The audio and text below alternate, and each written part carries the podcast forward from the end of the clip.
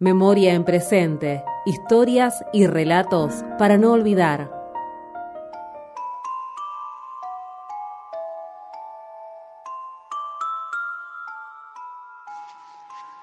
Durante los años de plomo caliente y asesinato en la Argentina de los 70, fueron desaparecidos casi 150 escritores y muchos de ellos eran poetas. Era evidente que a los militares no les gustaba la poesía. La represión de poetas e intelectuales comenzó estando en el poder el general Juan Domingo Perón y luego Isabel Martínez. Luego continuó con quienes la derrocaron, es decir, con una junta militar que fue experta en hacer desaparecer gente. Cuando a mediados de los ochenta la democracia fue restaurada, los escritores que no desaparecieron comenzaron a escribir a sus desaparecidos, sus torturados y sus muertos.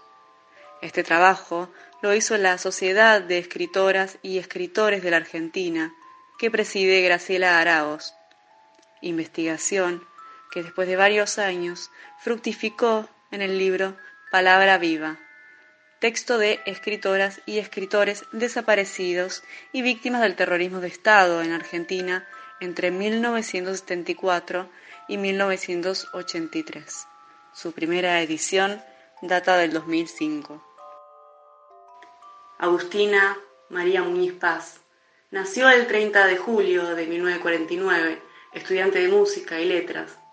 Fue secuestrada en su domicilio en Capital Federal el 20 de abril de 1976. No hay testimonio de su paso por el centro clandestino de detención y está desaparecida desde entonces.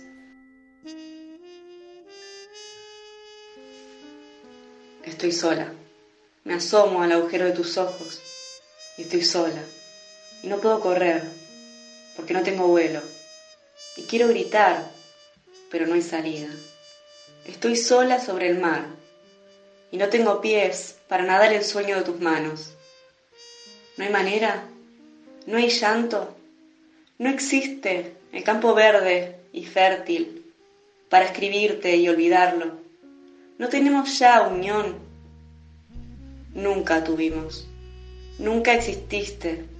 Todo fue la esmeralda de las caras rojas y la piel violeta de tus manos, y no hay otra cosa. Y no tengo jamás. Y se baten las alas del olvido y ya no terminan, porque no hay mañana.